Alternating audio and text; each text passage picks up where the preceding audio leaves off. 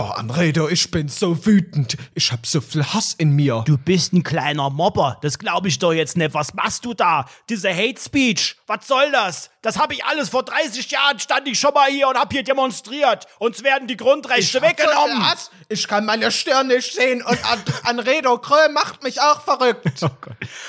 Deswegen reden wir heute bei Rundfunk 17 über Hass. Hass, Hass, nur noch Hass in dieser Welt.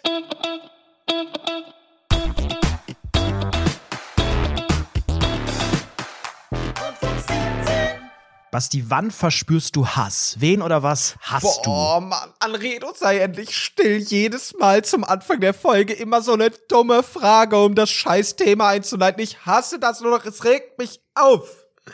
Hör auf, denk dir doch mal was Neues aus. du? Das ist doch neu. Nee. Doch, also ja, aber nicht diese. Boah, Mann, Anredo, jetzt hör auf, mich mit diesen komischen Suggestivfragen irgendwie in eine Ecke zu locken. Dann ist aber auch mal gut, mein Lieber. Das regt mich nur noch auf. Aber erzähl doch mal, wann hast du zuletzt wirklich so Hass verspürt? Ich habe das Gefühl, Hass ist ja einfach nur eine Emotion und mal verspürt man sie stärker und mal weniger. Das ist la laut Rainer Winkler ist es nicht so. Laut Was Rainer ist? Winkler ist Hass keine Emotion. sondern Ja. Darauf hat er keine Antwort. wie sehr viele in diesen Tagen. Ähm, Ich beschäftige mich gerade so ein bisschen persönlich mit dem ganzen Thema Hass, mit dem Thema Hate Speech, mit dem Thema Cybermobbing auch und zwar aus unterschiedlichen Perspektiven. Zum einen bin ich ja ein Mensch, dem andere Leute vorwerfen, dass ich so ein bisschen am Haten bin. Also ich glaube nicht so sehr diese Mobbing-Nummer, aber viele sagen immer, ja, dieser Anredo bei Twitter, der, Der ähm, hedet immer. Der hedet immer die. Sabrina und die Stefanie und die sind doch beide super nett und trotzdem ist der Anredo am Heden äh, und das macht mich richtig traurig und der ist voll das Arschloch. Der hat bestimmt keine Freunde im echten Leben. hobbylos ist auch immer eine schöne Hobbylos. Antwort. Ja. Du bist ja echt hobbylos. Los. Du bist jetzt gemeldet. Instant Block. Ey, apropos gemeldet. Ich werde aktuell bei Twitter fast täglich gemeldet. Seit es, äh, ich glaube, seit einem Jahr gibt es diese Funktion, dass du gemäß Paragraph irgendwas etwas melden kannst, wenn es sich um einen Ja, ne? Straftatbestand handelt. Genau. Und das tun immer wieder Leute und äh, ich kriege regelmäßig Mails, dass mein Tweet gemeldet wurde, dass er untersucht wurde von Twitter und kein Verstoß feststellbar war. Bisher von allen, I don't know, 100 Sachen, die da kamen, kein einziges Mal. Ich weiß auch, wo dann die Grenzen sind, aber viele versuchen es immer. Und äh, mir ist es aufgefallen, ähm, jetzt seit ein, zwei Wochen hat Pro7 so eine kleine Anti-Cybermobbing-Kampagne im Rahmen von Germany's Next Topmodel. Ich twitter ja selber sehr regelmäßig zu der Sendung und ähm, setze mich damit so ein bisschen kritisch auseinander, weil es ist manchmal vielleicht schon auch ein schmaler Grad zwischen, ach ja, das ist ein lustiger, lustiger Tweet und wir, wir haten bei Twitter alle gemeinsam, also haten Und du kriegst den Shitstorm und Morddrohungen. Liebe Nee, Grüße. so schlimm ist es, so schlimm ist es nicht, aber ich finde es irgendwie, ähm, also Lass mich erstmal klarstellen, Cybermobbing existiert, Cybermobbing ist schlimm und diese Beispiele, die in der Kampagne gezeigt werden, mal kurz zur Erklärung, die sind auch krass. Das sind dann meistens so die GNTM-Mädels, die sitzen dann irgendwo, äh, dann kommt so traurige Und- Musik im Hintergrund und und, deine sie lesen Tweets wirklich eiskalt. vorgelesen. Nee, das sind, das, sind, das sind wirklich sehr schlimme Sachen. Das ist dann sowas wie, oh, die hässliche Schlampe gehört erschossen. Warum ist eine Schwarze weiterhin dabei? Die blöde Nutte, wenn ich die treffe, knall ich die ab und so. Darüber diskutiere ich ja gar nicht. Natürlich ist das vollkommener Schwachsinn und äh, das ist gefährlich und das ist No-Go. Aber ich habe den Eindruck, dass ähm, diese Cybermobbing-Debatte, die hochkommt, weil das wahrscheinlich auch einfach krasser wurde, so auch mein Eindruck, so der Diskurs gerade im Netz ist schon sehr krass. Aber viele ähm, ja, nutzen jetzt auch einfach dieses, dieses Cybermobbing als so eine Art Freifahrtschein, wenn ihnen irgendeine Meinung nicht passt, weißt du? Also ich finde, es ist ein Unterschied, wenn Ui, man einfach. das hört sich jetzt nach rechts an. Das hört sich jetzt schon nach rechtsradikal es hört an. sich so an wie die Begründung von Leuten, die immer sagen, ja, aber das ist doch freie das Meinungsäußerung. ist doch freie Meinungsäußerung. Aber genau so umgedreht wird äh, andersrum gesagt, ja, aber das ist ja Cybermobbing.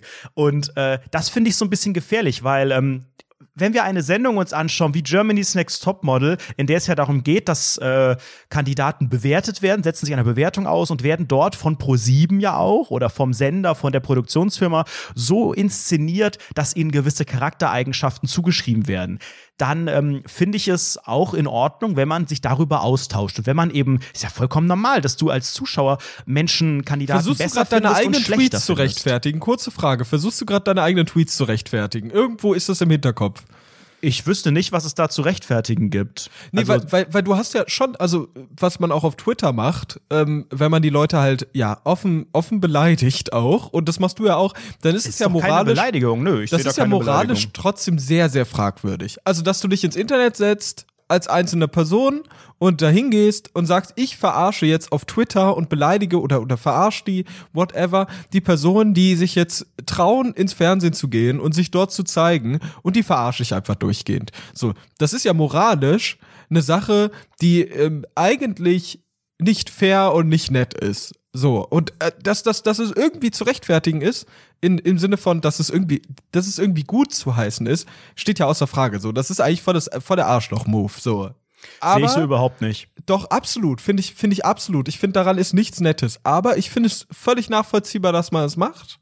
Und ich finde es auch funny für die Leute, die nicht daran beteiligt sind, im Sinne von verarscht zu werden. Aber ich glaube, sobald du verarscht wirst, ist es halt scheiße. Aber man kann das ja, ich finde, ich finde, im Dschungelcamp finde ich das immer super nett und da finde ich das immer okay, weil das sind immerhin Promis so, die rechnen damit und die sind auch völlig damit geschult. Ich finde nur bei GNTM-Leuten zum Beispiel ist es halt ein bisschen schwieriger, weil die halt keine, das sind halt einfach Leute von der Street, Kids von der Street und diese Kids von der Street, die werden da jetzt hingesetzt und die haben ja keinerlei Medienerfahrung. Ja, aber dann sowas. musst du ja die Sendung als solche äh, kritisch betrachten und nicht die Rezeption darüber. Da müsste man sagen, so eine Sendung ist schon falsch, weil sie Ach, einfach Quatsch, nee, unerfahrenen kleinen Mädels äh, Sachen rauslocken will, die zu Quote und zu Unterhaltung führen. Da Ach, musst du das Quatsch, an nee, dem Punkt, finde ich, nicht. kritisieren. Das ist die Nee, Verantwortung derer, die das Ganze produzieren und ausstrahlen und einem Massenpublikum zugänglich machen. Das ist eine Mitschuld gern, aber, aber du bist nicht, du bist nicht als Sender dafür äh, verantwortlich, was, was deine, ja, wie unbedingt deine, deine Nachricht ankommt, so. Ich beim finde Empfänger. schon in dem Punkt, wo du einfach eine Sendung auch gestaltest und äh, dramaturgisch, redaktionell so eingreifst, dass gewisse Sachen passieren, dass gewisse Reaktionen vorgerufen werden. Ne? Die Mädels machen da nicht einfach nur Fotos, wie das in einem Model-Business so üblich ist, sondern sie werden ne, mit dem Nacktshooting und in Höhe und mit Tieren und im Dschungel und was auch immer. Also da werden einfach immer wieder Extreme gesucht, um äh, ja am Ende eine Emotion hervorzuführen bei den Mädels erstmal. Das heißt Angst, ähm, natürlich auch Hysterie, es werden Gruppenspaltungen vorgenommen und der Zuschauer, der soll sich damit auseinandersetzen. Und dann gibt es Zuschauer, die meisten vermutlich, die sich das einfach anschauen, einfach lean back und die Glotze angucken. Und den anderen, denen bleibt nichts anderes übrig, als die Leute zu beleidigen, oder wie? Wieso also uns bleibt dann einfach nichts Wo anderes hast du denn übrig. immer dieses, dieses Beleidigende? Ich Ja, gebe dir recht, es ist teilweise ein bisschen verarschen manchmal. Es ist vor allen Dingen natürlich auch einfach Situationen rausklippen und schreiben, ich in der Uni, also oder in der Klausur oder sowas. Also es ist einfach oft eine, eine vereinfachte Darstellung von einzelnen Snippets. Das stimmt und manchmal ist es ein bisschen verarschen, aber ich sehe nirgends diesen beleidigenden Aspekt. Außer ich fange halt an mit die hässliche Schlampe, warum sollte die gewinnen, die Hackfresse, so das, das macht ja kaum jemand bei Twitter. Ich, okay, gut, es kommt drauf an, wie du dann beleidigend definierst. Ne? Okay, ja, du hast recht, äh, beleidigend ist vielleicht dann nicht der richtige Begriff, aber ich glaube, es kann sehr beleidigend wirkend auch, was man da so sagt. Und nur weil man jetzt die Leute nicht Hackfresse oder sowas nennt, heißt ja nicht von den Leuten reden wir auch gar nicht. Aber ich meine, wir haben ja alle schon, wir verarschen alle Leute bei Twitter sehr, sehr hart und manchmal ist es halt auch sehr beleidigend. Kann ja auch genauso gut passieren. Ähm, und ich finde, äh, dann, dann sich da irgendwie aus der Schlinge zu ziehen, weil, weil halt die, weil halt Pro 7 irgendwie das so, so inszeniert, in dem Fall Pro 7, das ist irgendwie, finde ich, zu einfach. Und ich finde ja auch, ich, ich mach's ja auch selbst und ich finde es auch absolut in Ordnung, dass man das macht so. Ähm, nichtsdestotrotz finde ich, man sollte da immer mal wieder so einen Schritt zurückgehen und sagen, okay, gut, eigentlich bin ich schon ein ziemliches Arschloch gerade. Aber das ist auch okay. Ich bin ein Arschloch und das akzeptiere ich auch und ich mache dann trotzdem weiter. Also du's ich dann- würde dir an dem Punkt Ja. zustimmen, wo es dann teilweise um einzelne Inhalte geht. Ich glaube schon, dass man manchmal einfach ähm, in einem einzelnen Tweet, in einem einzelnen Joke oder was auch immer vielleicht ein bisschen übertrieben ist. Ich glaube, das kann halt einfach natürlich auch passieren, wenn man sich so die Masse anguckt. Also wenn du einfach zu jeder Sendung was machst und das jedes Mal 20 Sachen sind, dann hast du ja nach einer Staffel irgendwie 200, 300 einzelne Inhalte. Ähm, es wird aber immer dann ähm, äh, diskutiert von Leuten, wenn es von den Meinungen abweicht. Also vielleicht ein anderes Beispiel. Ich twitter ja auch für Let's Dance unter dem Let's Dance Account. Da bin ich natürlich ein bisschen zahmer. Ähm, nichtsdestotrotz versuche ich da natürlich auch so ein bisschen so den Spirit von Twitter aufzugreifen und die Meinung und äh, screene dann, wenn die Sendung läuft. Und da ist ja ähm, vorletzte Woche Ilka Bessin, die jetzt hier, ne, Cindy aus Marzahn war, rausgeflogen und die hat eben auch eine sehr, sehr große Hate-Welle entgegengebracht bekommen, was daran lag, dass sie einfach äh, bei denen, die noch drin waren in der Show, die schlechteste war. Also sie hatte die wenigsten Punkte jedes Mal, ähm, hat auch wirklich objektiv gesagt, das sieht jeder am schlechtesten getanzt. So, das ist die eine Sache. Und ich finde, dafür ist auch die Tanzsendung dann da, damit sie eben dementsprechend bewertet wird. Die anderen, äh, die dabei waren, hatten dann immer so 27 Punkte von 30 so im Schnitt und sie hatte dann halt 10. Und das war dann schon sehr gut. Nichtsdestotrotz gab es dann auch online viele Leute, die gesagt haben, Sie gehört raus. Und dann gab es die Leute, die gesagt haben, okay, sie passt einfach von der Leistung nicht. Schade, dass jetzt immer wieder bessere fliegen und sie dabei bleibt. Das ist halt das Konzept, ne, dass eben auch die Zuschauer anrufen können und mitentscheiden. Und es gab aber auch die, die sehr, sehr unsachlich waren. Von wegen, ja, das fette Walross, was soll die denn noch da? Und die, blöde Schlampe hier und was auch immer, die das knappe Haushaltsgeld versäuft. Ja. Mhm, genau. und ähm, dann hat auch Lambi vor, vor zwei Wochen mal so eine kleine ähm, ja, so einen kleinen, so einen brennenden Monolog gehalten, von wegen dieses Cybermobbing-Kram geht gar nicht. Würde ich einen Haken dran setzen, finde ich super, hat er auch absolut recht. Und dann ist mir aber auch aufgefallen, ähm, viele Leute kommen dann mit der sogenannten Cybermobbing-Keule, wenn man etwas sagt, was ihnen nicht passt. Also, ich war auf diesem Account unterwegs, sehr, sehr, fand ich sachlich und habe dann zum Beispiel, nachdem Ilka getanzt hat, die Frage gestellt, weil sie halt nur zehn Punkte bekommen hat, ähm, ob das denn ihr, ob dieser Tanz ihr Last Dance heute war. Fragezeichen. So, finde mhm. ich, kann man einfach mal fragen, wenn es die Kandidatin ist, die die schlechteste Bewertung bekommt. Ja, klar. Und dann, und dann, haben halt alle gesagt, ja, ja, ja, natürlich raus mit der, ja, ja, ja. Und zwei Leute kamen und haben dann gesagt, was soll denn dieses Mobbing? Und habe ich auch so gedacht, Moment mal ganz kurz. Also dann kann ich auf twitter.com slash Anredo gehen und finde 50.000 Tweets, die mehr Mobbing sind. Aber nur weil man jetzt die Frage stellt oder eben sagt, okay, sie hat die schlechtesten Punkte gerade gehabt, das ist doch kein Mobbing. Und ich finde, genauso wie eben Leute, die Meinungen sagen, die äh, unpopulär populär sind, die dann sagen, aber ist doch, ich muss doch meine Meinung sagen, sagen jetzt Leute, aber du machst doch Cybermobbing. Und ich finde, das ist so ein sehr, sehr schmaler Grad. Ja, gut, also gut, weil es zwei Leute unterm Let's Dance Twitter-Account geschrieben haben, gibt es, glaube ich, kein Phänomen daraus. Nichtsdestotrotz äh, sehe ich, was du meinst. Es ist, es ist super dünnhäutig, ne? Also äh, ich habe ich hab das Gefühl, das, ich finde, ich finde der Begriff, der greift da auch gar nicht. Ich habe eher das Gefühl, Mobbing ist eher was strukturierteres, also was so einem Drachenlord passiert. Das ist Mobbing würde ich sagen, wenn du dich jetzt, wenn du dich jetzt auf eine Kandidatin bei GNTM als Twitter, als Gesamt-Twitter-Gemeinde einschießt und sagst, äh, die, die kleine Schlampe, die finde ich ganz, ganz doof und die ärgerst und das vielleicht auch ein bisschen härter so, dann könnte man davon eher noch von Mobbing reden, finde ich. Aber ich glaube, so ein Fragezeichen dahin zu setzen, an eine Person, die ähm, offensichtlich Medienerfahrung hat und äh, absolut okay ist mit jeglicher Art von ja Hate oder sonstigem, die dann irgendwie, der dann Mobbing vorzuwerfen oder zu sagen, hey, das sei Mobbing, das finde ich sehr, sehr quatschig. Das finde ich ist wirklich auch völlig der, der Begriff auch falsch genutzt, oder?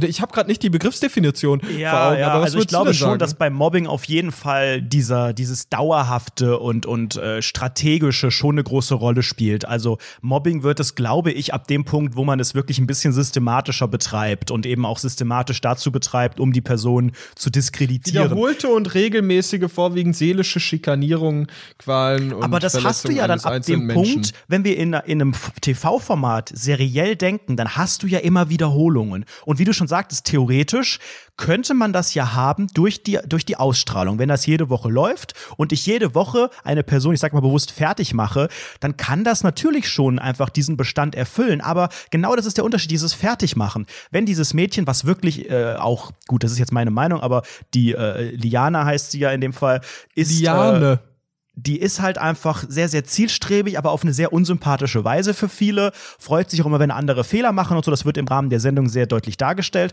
Und schon hat es nach ein paar Wochen angefangen, dass die alle so ein bisschen weird fanden. Dann kommt das hinzu, dass sie eigentlich, wenn man es mal auch objektiv betrachtet, eine ganz gute Leistung bringt. Also nicht immer, aber sie ist immer gut bei Fotoshootings, immer motiviert, aber das fuckt einen halt noch mehr ab.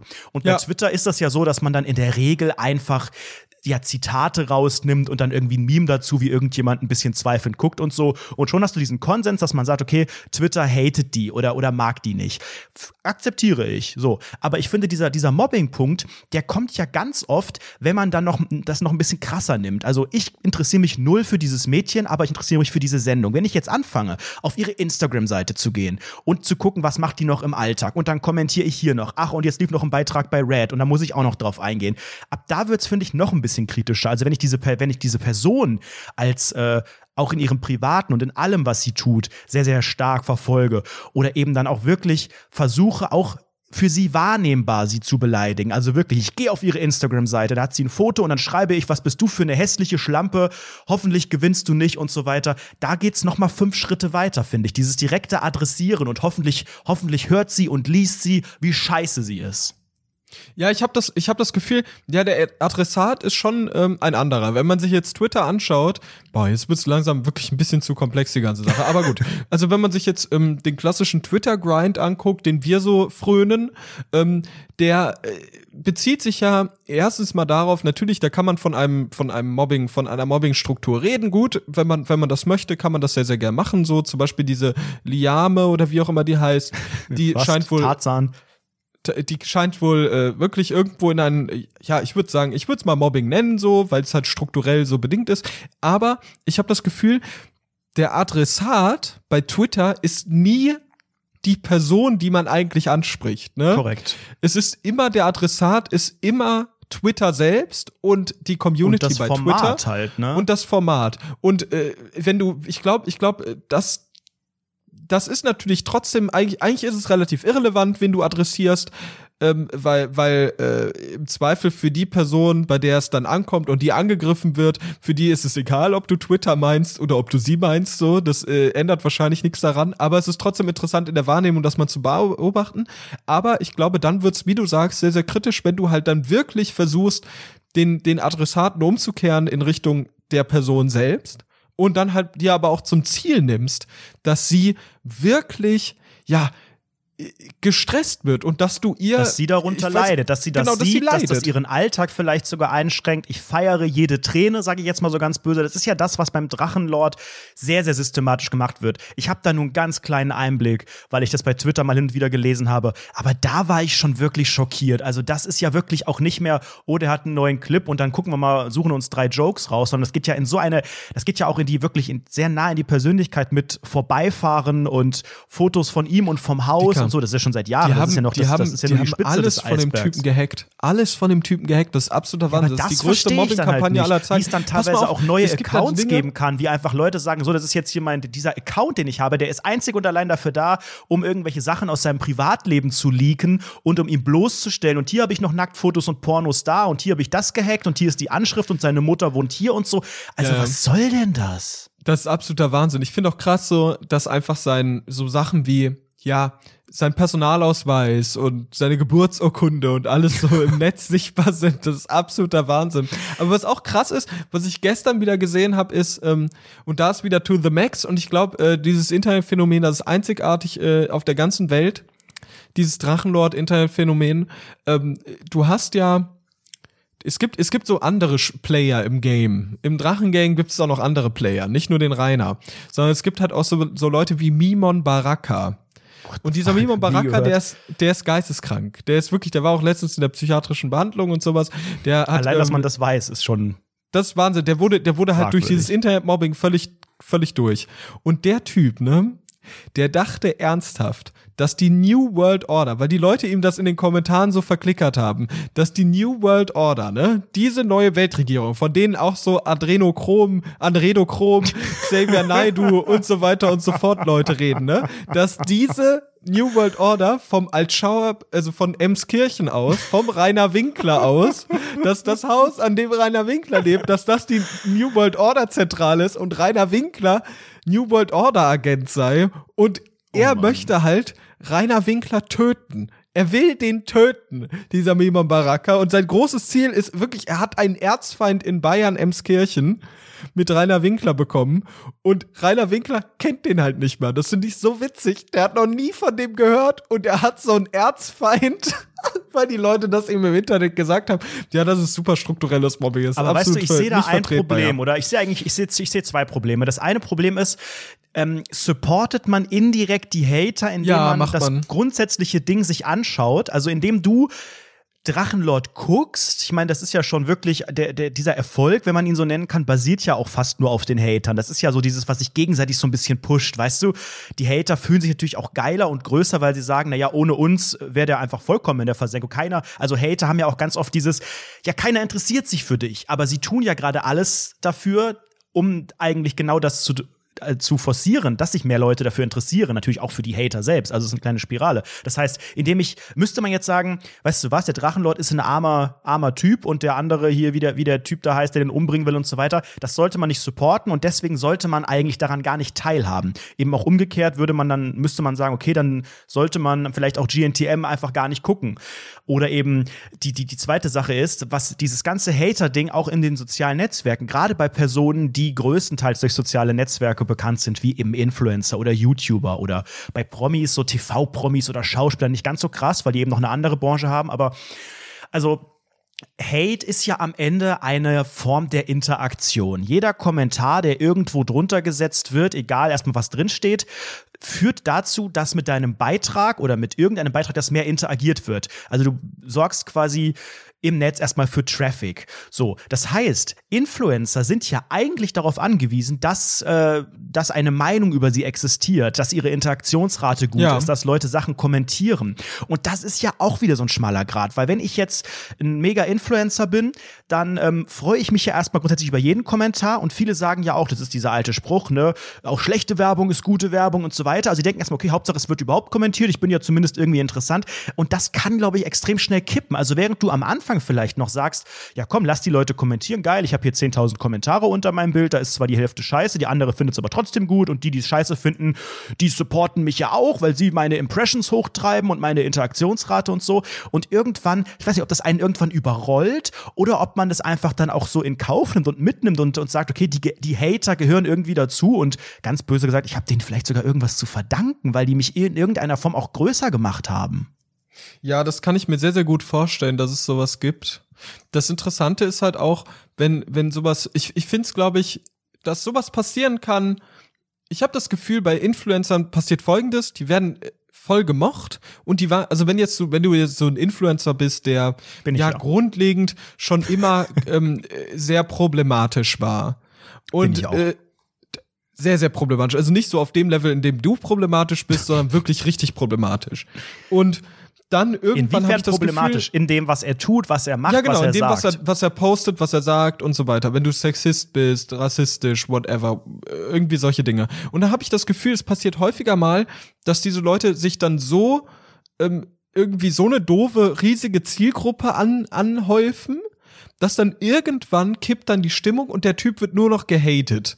Und nachdem der gehatet wurde, habe ich das Gefühl, passiert immer dasselbe, nämlich dass die Leute völlig irrelevant werden. Also auf YouTube ist es auf jeden Fall so, dass so Leute, die so richtig doof sind, dass die gehatet werden und danach werden die irrelevant.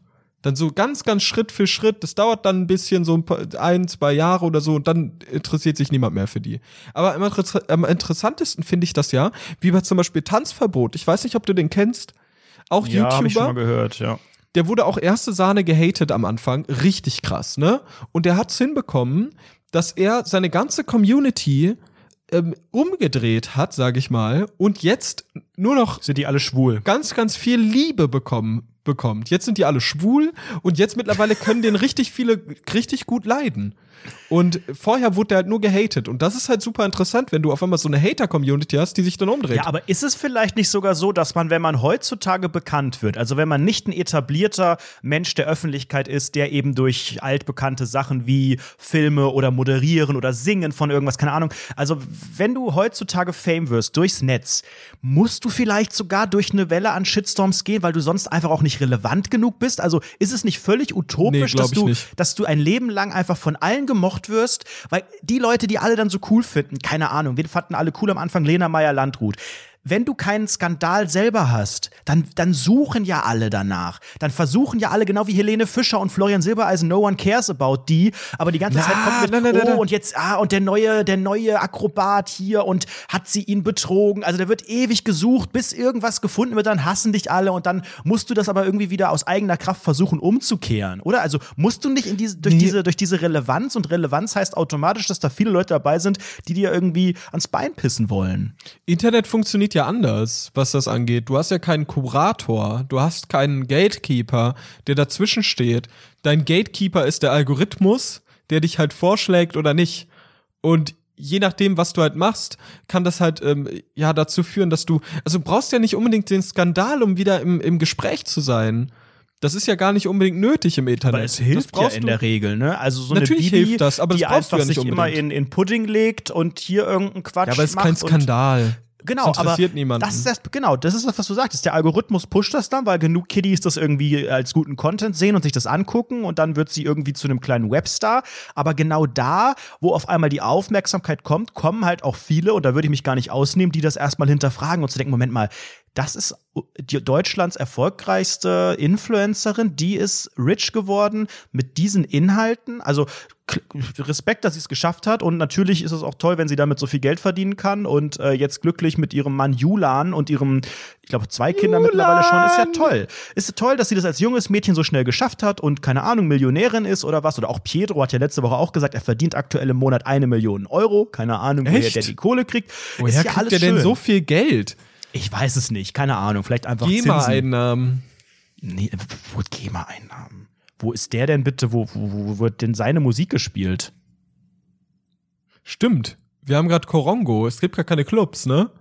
Aber Ja. seine dummen Songs, wie heißt das, Senorita oder sowas? Ja, Und, aber Senorita, Äh, da verdient ja eigentlich nur K1 dran. stimmt. Das ist ja auch alles, alles sehr klug gemacht. Wobei, das darf man jetzt auch nicht sagen, weil das ist ja dann wieder Mobbing. So, dann kommen jetzt nämlich die K1-Leute und sagen, das ist mal wieder Mobbing! ja, ist ohne Sorry, Scheiß. das hat übersteuert. Tut mir leid, das war sehr laut. Ja, erstmal, wir müssen noch mal überhaupt richtig begrüßen. Wir sind hier heute so deep in dieses ganze Thema gestartet. Das ist ja heute alles. 26 Minuten, wir begrüßen Ey, jetzt. Hallo und herzlich willkommen. Das ist Rundfunk 17, Ausgabe 116. Immer noch in der Koronga-Zeit. Heute ist der 18. Mai. Schön, dass ihr heute dabei seid. Der Sommer steht bevor. Und wenn wir heute im Thema Oh, Hate ist das sind. heiß. Ne, Oh, ist das geht's heiß. noch. Es war jetzt ja die sogenannte, wie hieß das letzte Woche? Da war es ja so kalt. Die Eis, Eisblume. Eiszeit. Nee, wie hieß das? Die, ja, das ist diese, ey, das hat mir meine Mutter auch erzählt, das wusste ich gar nicht. Das ist nur so eine neue Bauernregel, dass äh, zwei Wochen nach whatever ist irgendwie immer, äh, darf man die Kartoffeln nicht rausholen. Eisheiligen, so heißt das. Ich hab's gerade nochmal. Was? Zwei Wochen nach whatever darf man die Kartoffeln nicht, dann sind die Eisheiligen. Danke für die schöne Bauernregel an dieser Stelle. Ey, das ist wieder ein Wandtattoo, oder? Also pass auf, es heißt Eisheilige und es war äh, letzte Woche vom 11. bis zum 15. Mai. Was ist das denn? Ich habe noch nie, ich habe straight noch nie davon Ich gehört habe in das vorher auch noch nie Leben noch gehört, aber das scheint wirklich ein Thing zu sein. Das sind mehrere, Schweißheilige oder was? Das sind mehrere Gedenktage von Heiligen. Und ähm, dadurch ist eine Bauernregel hervorgekommen und, und die besagt, dass es in dieser Zeit sehr starke Frostnächte gibt. Und äh, das führte dazu, wo habe ich das denn hier? Die, der klimatologische Hintergrund. Ab Anfang Mai sind die Temperaturen in Mitteleuropa meistens bereits recht hoch. Diese hohen Temperaturen werden aber immer wieder durch Wetterlagen unterbrochen, bei denen kalte Polarluft nach Mitteleuropa strömt. Ist dann der Himmel klar, so kann die nächtliche Abstrahlung zu Bodenfrost führen. Laut der Bauernregel wird das milde Frühlingswetter erst mit Ablauf der kalten Sophie stabil. Und die war letzte Woche Freitag. Wer So. ist denn die kalte Sophie? Das ist der, das ist der 15. Mai. Und warum? Hä? Äh, und nach der kalten ergibt alles Sophie keinen Sinn. ist der Bodenfrost weg, der die das Saat ver vernichten kann. Und äh, du kannst also erst seit welche Freitag Saat? ja, alles, was du da in die Erde steckst. Seit Freitag ist doch auch jetzt die New World Order, glaube ich, aktiv. Da haben doch jetzt alle gesagt, am 15. haben wir jetzt die Diktatur und die Impfpflicht und da haben wir alle die Chips über 5G drin. Wie fühlst du dich denn jetzt? Bist du, bist du fit soweit oder gibt's Also Probleme ich persönlich, ich persönlich bin riesiger Gegner der sogenannten Impfpflicht und der sogenannten 5G-Chips, die mir dann in den äh, in, ins Rektum reingedrückt werden. Nee, die Das kommen ja über die, die Chips kommen über 5G. Warte mal ganz kurz. Kommen die Chips über 5G in mich rein oder werden die in mich reingeimpft? Das ist je nach Quelle, müsste man noch mal ganz kurz Xavier Naidu in der Telegram-Gruppe von Attila Hildmann fragen. Ja, sehr gut. Aber Also ich Leute, bin erstmal froh, dass die Kinder befreit wurden. Mit Adrenochrom. die wurden aber noch gar nicht befreit, oder nicht? Ja, war nicht am 15. der Tag der Diktatur? Also haben wir Also, jetzt, haben stimmt, wir jetzt offiziell 15. Diktatur in Deutschland? Ja, wir haben jetzt die Diktatur in Deutschland und es ist ähm, laut laut Olli Janig ist ähm, auch noch sehr sehr wahrscheinlich, dass ein Bioangriff jetzt folgt, Freunde. Ein Bioangriff könnte folgen. Hat er ist er schon gefolgt? Ich weiß es nicht. Aber Das kriegt man ja nicht mit. Das geht ja alles über die Strahlung und so und im Trinkwasser. geht ja über die Bist du 5G auch so müde geworden, weil in das Trinkwasser mischen die jetzt auch Sachen rein? Die mischen da 5G rein, glaube ich. ich glaube, da ist jetzt 5G drin im Wasser. Deswegen wollen die auch so viele aufpassen. Soda-Streams verbreiten, dass wir noch mehr Ja, Trinkwasser trinken. Die sprudeln mit 5G auf. Das darf doch nicht wahr sein. in den Kohlensäurezylindern ist alles voller echter 5G. Skandal. Ey. Oh Gott. Boah, okay, gut. Um das kurz mal zusammenzufassen, ne? Wir reden gerade über verschiedene Verschwörungstheorien, die ähnlich absurd die Verschwörungstheoretiker auch zusammenwerfen. Un un ungefähr ähnlich wie wir äh, argumentieren da. Es ist ja, ich glaube, eine der populärsten ist aktuell vielleicht wirklich diese ähm, Bill Gates äh, 5G-Sache. Das äh, 5G ist ja sowieso böse und dann über die Impfscheiße, ja sowieso. über, Und über Impfen ist ja auch. Und Koronga auch und Pädophile. Man greift Genau. einfach ganz viele Sachen, wo Unsicherheiten sind oder das Schlimmste, Schrecklichste, was man sich so vorstellen kann, wirft man einfach alles in einen Topf und rührt Warte mal ein ganz bisschen kurz, und ich macht ein bisschen ganz kurz 5G das rein. mit den Pädophilen kurz erklären, weil ich glaube, 5G weiß jeder, dass es da so sch- kritische Diese Leute gibt. Pädophilen-Nummer, hör mir auf. Es gibt, es gibt, ich möchte das nur noch mal ganz kurz, dass man sich das auf der Zunge zergehen lässt. Leute wie Xavier Naidoo glauben daran, dass in den USA Demokraten unter, unterirdischen Bunkern Kinder vergewaltigen und essen, um aus denen das ja ganz ganz tolle, was ist das? Keine Ahnung, Molekül oder sowas, weiß ich nicht. Chemisches Anredo, Element. chemisches Element Anredochrom zu, gewi zu gewinnen und das zu essen und das lässt sie länger leben. Das, und dadurch sehen sie jünger aus. Habt Genau. ihr euch schon mal gefragt, warum die in Hollywood alle so gut aussehen? Weil die Kinder essen. Und das ist der Grund, warum Leute gerade verzweifeln und heulen, wie Xavier Naidoo. Wegen Anredochrom. Xavier Naidoo hat ein Video gepostet und war wirklich den Tränen nahe, weil, aber positiv, weil er sich gefreut hat, dass die Kinder jetzt befreit wurden. Der hat nicht gesagt, oh Gott, da passiert was Schlimmes. Er hat gesagt, ich bin gerade so emotional, weil, wenn ich das richtig verstanden habe, werden gerade in diesem Moment auf der ganzen Welt die Kinder befreit. Und äh, der, das Zeichen dafür, dass das jetzt geklappt hat, waren zwei verschiedene Sachen. Zum einen waren ja im Central Park ganz viele Zelte aufgestellt während der Koronga-Zeit. Da kamen die raus nachts. Da wurden die Ach hochgeholt. so. Und Donald Trump hatte auf einer Pressekonferenz mal eine lila Krawatte. Und das war das Zeichen, dass sie befreit wurden. Donald Trump ist nämlich der Retter. Der ist nicht irgendwie der Böse dahinter, sondern der hat das durchschaut und der hat dafür gesorgt, dass die Stell dir Kinder vor, befreit wurden. Stell dir mal vor, du bist Donald Trump, ne? Du bist einfach ein, ja, ein bisschen doofer Typ so, du bist irgendwie durch Zufall. Cybermobbing, Basti. Schluss. Du bist Präsident der sogenannten USA geworden, ist das auch Cybermobbing?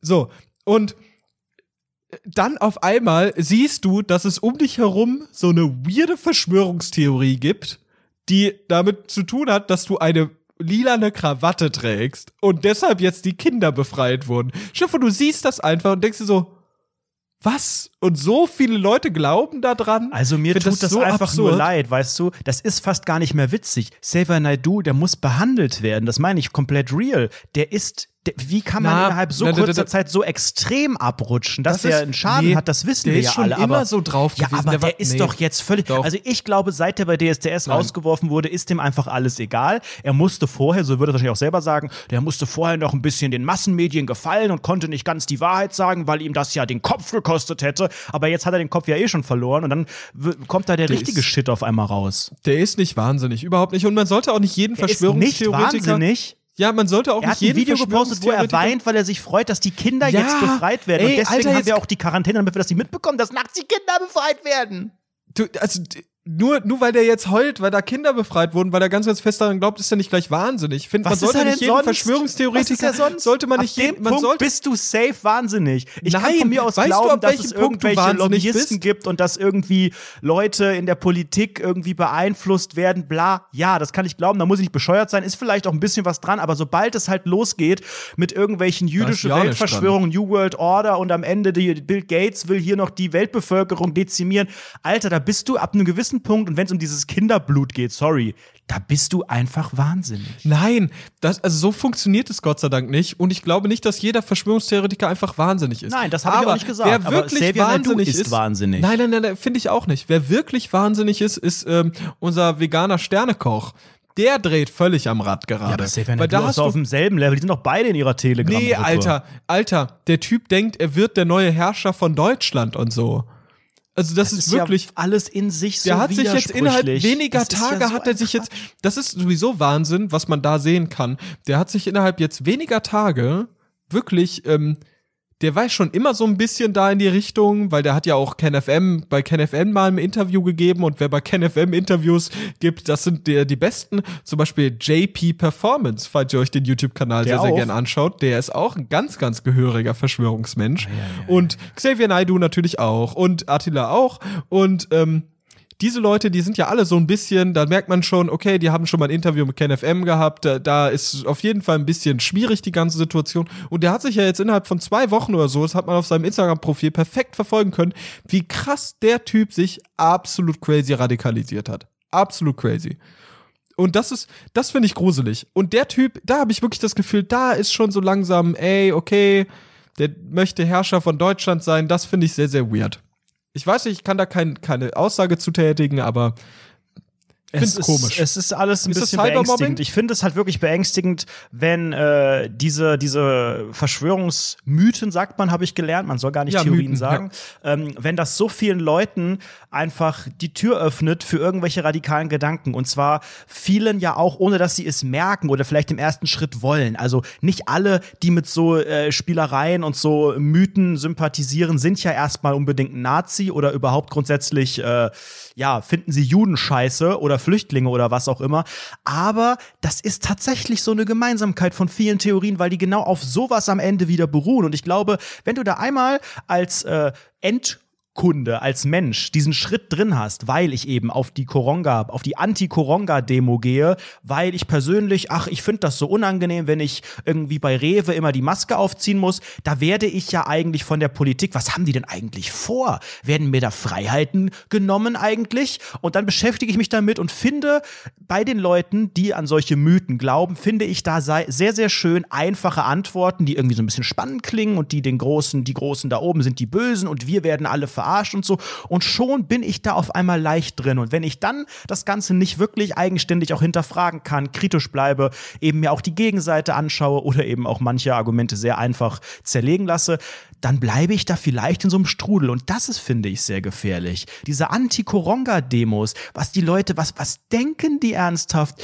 Die sind auf einer Demo, die dürfen gerade demonstrieren und sagen in die Kamera, uns, wir sind ja eine Diktatur, wir haben ja gar keine Freiheiten mehr. Sagen die in, in die Kamera, während das vom ZDF aufgenommen und gesendet wird, sagen sie, dass man seine Meinung nicht mehr sagen darf in Deutschland.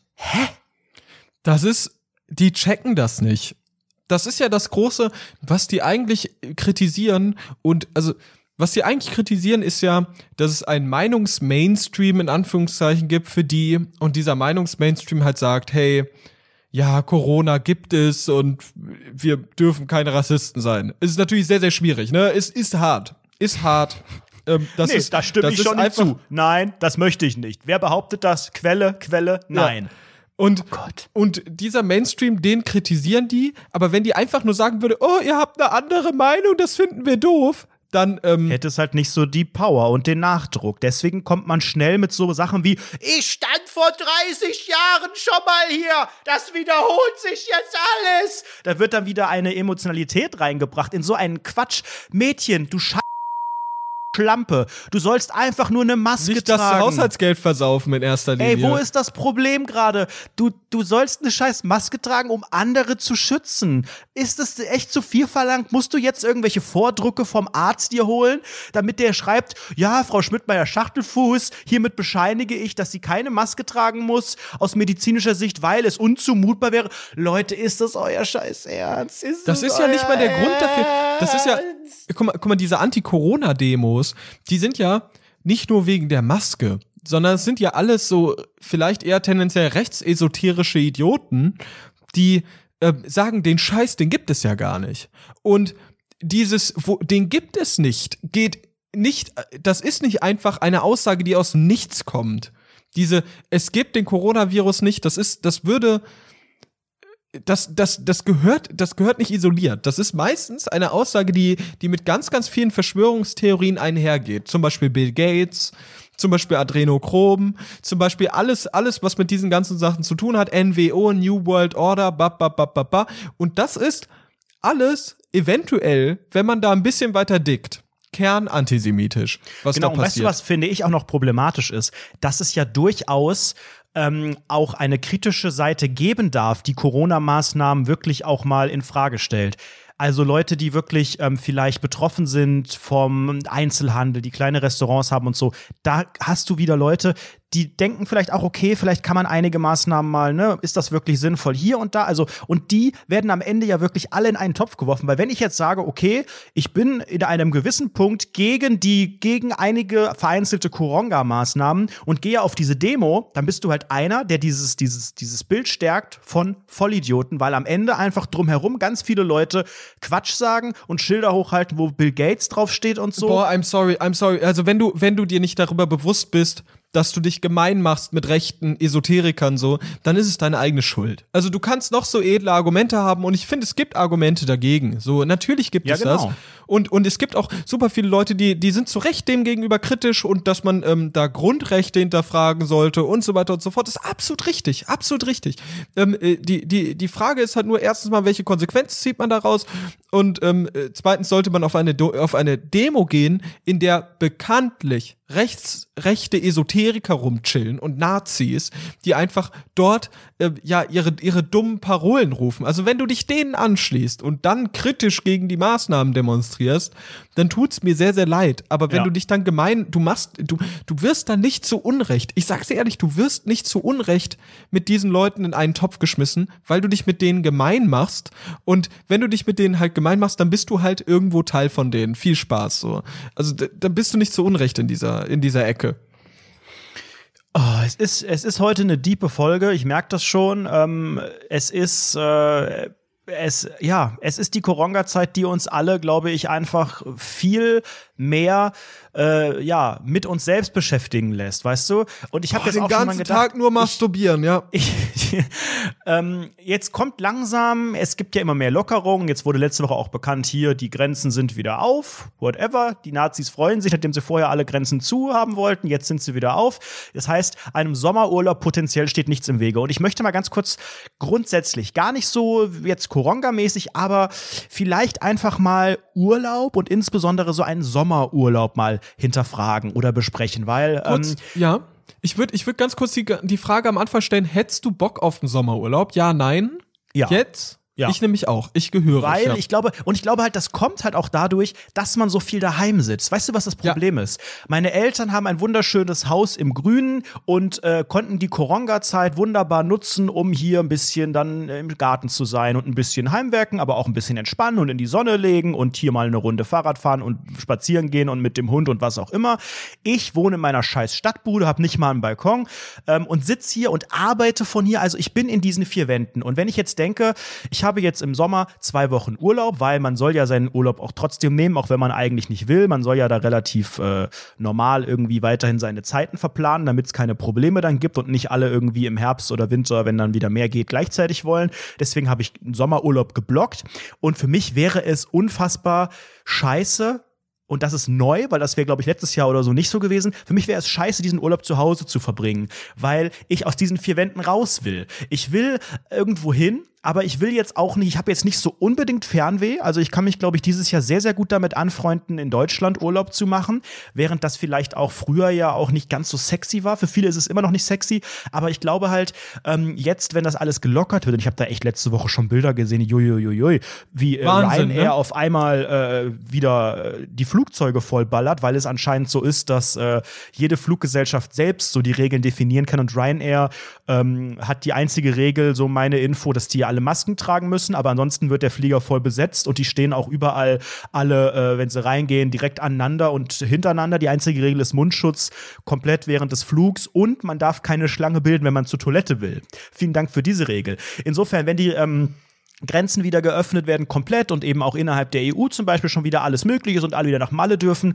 dann machen das doch die Allmanns. Und ich finde auch, wenn das Gesetz und das alles das vorgibt, dann kann man ja auch niemandem einen Vorwurf machen. Ich finde trotzdem, vielleicht ist der Sommerurlaub dieses Jahr Ja. halt ein bisschen anders. Aber ich brauche dieses Jahr auf jeden Fall Sommerurlaub. Ansonsten bisher war ich nie der Mensch, der das so als gesetzt gesehen hat. Es ist aber schon so ein Allmann-Ding, glaube ich, dass man sagt, für mich gehört es dazu, wenn es hier in Deutschland warm ist, irgendwo hin, wo es noch wärmer ist, weil ist ja scheiße hier, obwohl wir mittlerweile auch sehr oft 40 Grad haben, hallo. Und dann muss ich irgendwo hin und dann gehört dann so ein Strand dazu und dann ist das vielleicht so ein Pauschalurlaub und ich kann entspannen, aber ich komme aus diesem Alltag raus. Und das Ja, ja, hatte ich auf nie, aber Fall. das brauche ich jetzt auch. Wie ist es bei dir? Ich, ich, ich, bin, ich bin da sehr, sehr ähnlich mit dir. Also das ist wirklich, ich habe das Gefühl, diese ganze Corona-Zeit, die ähm, führt nicht unbedingt dazu, dass ich jetzt sage, okay, gut, ich bin jetzt mit mir selbst so sehr äh, hänge ich hier allein rum und komme irgendwie gar nicht zurecht oder sowas, deshalb brauche ich jetzt unbedingt einen Urlaub. Ich glaube einfach, es ist, es ist einfach mal wieder was sehr, sehr Entspannendes, einfach so ein bisschen normales Leben zu tasten, sage ich mal, indem man halt auch so ein bisschen Abstand von sehr, sehr vielem hat und äh, dort dann einfach so einen klassischen, ja, sowas ganz, ganz klassisches, normales, wie den deutschen Sommerurlaub, den ähm, sich zu gönnen, was so sehr tief in der Gesellschaft etabliert ist und was uns irgendwo, ja, äh, Corona genommen hat, dass wir das jetzt irgendwie nochmal wieder so gemeinsam ähm, erleben und du ja auch mit anderen Leuten erlebst. Und ich glaube, das äh, ist, glaube ich, ein Gefühl von, ja, doch Fernweh, irgendwas oder vielleicht Heimweh, vielleicht sogar eher, dass äh, das einen da äh, treibt. Das würde ich mir nämlich auch riesig, riesig wünschen. Ich habe nämlich voll Bock, einfach noch mal ja, am Strand rumzuhängen und einfach so miese Cocktails zu schlürfen. Irgendwie am Ende des Abends machst du so eine ganz entspannte Runde, vielleicht so ein bisschen auch feiern gehen und eskalieren und so. Hätte ich richtig Bock drauf. Schön die Sonne auf den Arsch äh, scheinen lassen und so einen miesen Sonnenbrand kassieren. Finde ich absolut traumhafte Dinge, Dinge, die ich mir äh, sehr wünschen würde gerade.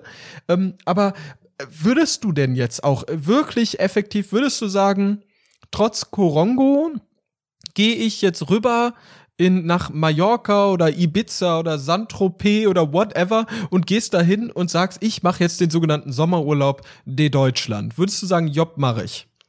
Nö, brauche ich jetzt nicht. Nö. Also ich, ich Ja. möchte auf jeden Fall gerne raus aus der Bude. So, das ist für mich wichtig, dass ich ähm, schon mir einfach auch ein paar Tage nehme, um dann wirklich abschalten zu können, weil ich schon glaube, dass durch diese ganze Homeoffice, Mobile Office Nummer ähm, meine Wohnung ist halt einfach äh, auch teilweise Arbeitsplatz, weißt du? Und ähm, ich würde ja auch nicht einen Urlaub im Büro verbringen unter normalen Umständen so. Und das, das kann ich auch völlig verstehen, dass man dann als Allmann sagt, ich bin jetzt froh, das Büro mal zwei Wochen nicht zu sehen. Und genauso bin ich aber dann jetzt mittlerweile halt auch froh, meine Wohnung, in der ich mich sonst sehr, sehr wohl fühle und auch, auch wenn ich, wenn ich so jetzt im Sommer nicht, aber wenn ich irgendwie so im Herbst mal so eine Woche Urlaub habe, weil ich irgendwie einfach eine Woche Chill-Urlaub brauche, dann bleibe ich auch gerne in meiner Bude und schlaf aus und äh, zocke und mach die Nacht zum Tag in meiner Bude, weißt du, und verliere jeden, jeden, jedes Gefühl, jedes Zeitgefühl und den Rhythmus und alles und hab eine Woche irgendwie, wo ich denke, ach geil, einfach mal so gehen gelassen und rumgeharzt. Aber das machen wir ja alle seit acht Wochen schon. Oder wie lange jetzt, ich weiß es gar nicht. Deswegen davon einfach ähm, Abstand nehmen und eine Veränderung. Am Ende ist ja ein Urlaub auch einfach eine Veränderung von dem, was man sonst hat. Du hast ja Urlaub nicht immer nur, um zu sagen, oh, und ich muss unbedingt reisen und ich muss braun werden und ich muss Sachen sehen. Das haben auch viele. Aber ich habe einfach halt mal diese, diese Veränderung. Ich habe diese Horizonterweiterung. Ich habe einfach mal eine abgesteckte Zeit. Mallorca, wenn du dir schön einen Eimer in den, in den gierigen Schlund Ja, reinkippst. es Das weicht ist von deinem Alltag ab. Du bist halt montags bis freitags bist du der Maschinenbauer, lieferst ab und hast dein Zeug, dann hast du am Wochenende so ein bisschen Zeit, um runterzukommen. Aber der Urlaub ist ja das Wochenende XXL. Scheint ja nur einmal im Jahr zu sein, oder? Malle ist Gerüchten zufolge einmal im Jahr. Okay, gut. Dann muss man, gut, dass wir das schon mal hier jetzt noch mal geklärt haben beim Rundfunk 17 Podcast. Dankeschön. Ja. Education. So, abseits dieser ganzen Sommergeschichte, finde ich, ist, ist jetzt diese Koronga-Zeit dadurch, dass sie ja immer länger ist. Also es war ja am Anfang alles so, ja, machen wir mal zwei Wochen so ein bisschen. Jetzt sind wir ja schon mittendrin und haben ja auch schon, ähm, sofern wir nicht auf rechten Demos sind, eigentlich uns damit arrangiert, dass sich Sachen verändern und Aber findest vielleicht du auch acht Wochen? Findest du acht Wochen bisher viel? Ich habe irgendwie das Gefühl, es fühlt sich schon viel, viel länger an als diese acht Wochen. Wenn Ich man glaub, jetzt mal sagt, wahrscheinlich auch schon neun mittlerweile. oder an neun, aber- keine Ahnung, ich weiß, ich weiß es auch gar nicht. Zeitgefühl funktioniert auch gar nicht. Das ist so, als würde ich sagen, ja, seit Weihnachten sind äh, acht Wochen vergangen oder sowas. So rechnet man ja irgendwie nicht. Ich das rechne so auch allgemein nicht in Wochen. Ich finde so eine Wochenrechnung immer sehr, sehr kompliziert. KWs. Genau, ich rechne in KWs, ja. Nee, ähm, also ich habe auch dieses Zeitgefühl völlig verloren und habe auch wirklich überlegt, Moment mal, seit wann ist das? Seit März ist das alles. Und jetzt haben wir ja schon Mai. Jetzt ist ja bald Juni. Die einzige Veränderung, die ich wahrgenommen habe, war so ein bisschen, dass halt alles aufgeblüht ist während der Koronga-Zeit. Also am Anfang der Koronga-Zeit war halt noch nicht, ähm, waren hier die Bäume noch nicht so richtig grün. Da war ja eigentlich noch fast, noch, noch fast Winter. dann War es nicht sogar Frühling zum über. Lockdown auf einmal richtig warm? Ja, Zur Woche des Lockdowns? ja. Und dann war Eisheiligen. Schweißheiligen. Wahnsinn. Aber die Frage, die ich hier nochmal ganz kurz stellen würde, war, ähm, inwieweit jetzt sich Sachen, die sich jetzt verändert haben, so ein bisschen festsetzen. Also ich habe gemerkt, da haben wir, glaube ich, schon mal drüber geredet, auch sehr, sehr schnell nach den ganzen äh, Einschränkungen, diese Sache mit dem Einkaufen finde ich super. Also Ja, den same. Abstand bei der Kasse, das wird ja safe dann nicht mehr so bleiben. Es Oh, das ist aber auch sowieso, da würde ich gerne noch mal ganz, ganz genau drauf, hin, äh, drauf eingehen. Weil pass auf, dieser Abstand auch bei den Kassen ist so geil. Ich liebe das. Ich bin so happy, weil das, ähm, weil, weil das so sehr mit meiner Erwartung und mit Gefühlen und Emotionen spielt bei mir, dieser Abstand bei den Kassen. Weil du musst überlegen, du gehst zu einer Kasse, jede Kasse dieser Welt. Wenn dort eine lange Schlange ist, die lang dauert, dann sagst du immer, oh Gott, nee. Und du bist natürlich daran noch gewöhnt. Und wenn du dann äh, äh, äh, zum, zum äh, Supermarkt gehst und dort diese Schlangen mit diesen ein Meter Abstand sind, aber trotzdem, die sind ja absurd lang.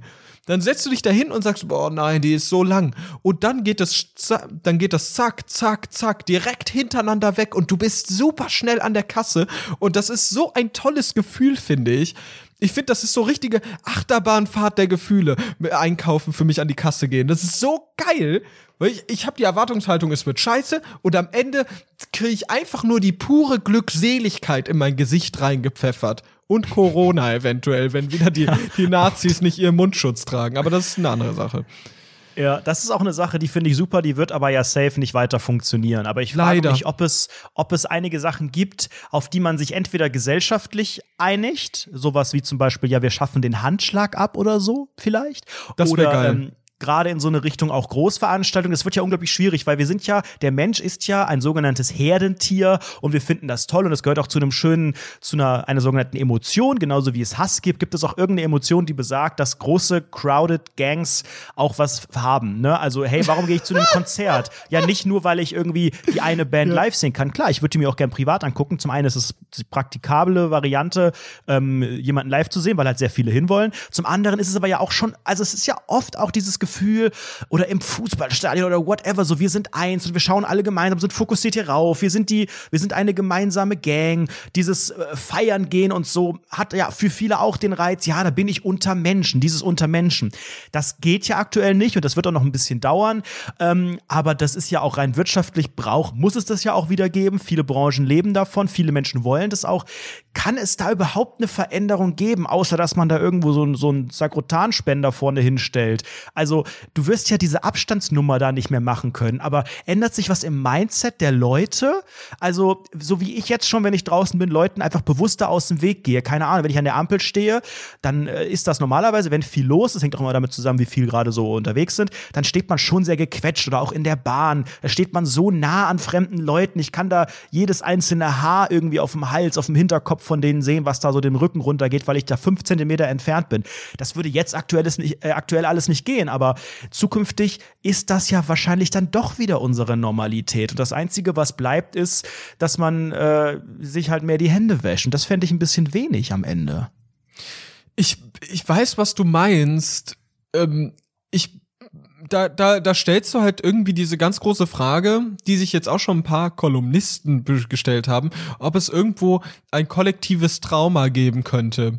Ähnlich so der Nachkriegszeit oder ähm, der Wende oder sonstiges, dass ähm, es sein könnte, dass es irgendwo eine Art ja Trauma gibt, dass, dass eine Gesellschaft ähm, äh, ja aufarbeiten muss das ist halt eine ganz, ganz große Frage, weil was, was sind daraus dann vielleicht die Konsequenzen? Wie, wie lang ist das jetzt, was wir jetzt haben, dass es überhaupt zu irgendwelchen äh, Bewegungs- und, und Verhaltensmustern führt, die irgendwie etwas in unserem ganz normalen Leben, wie es vorher war, ändern?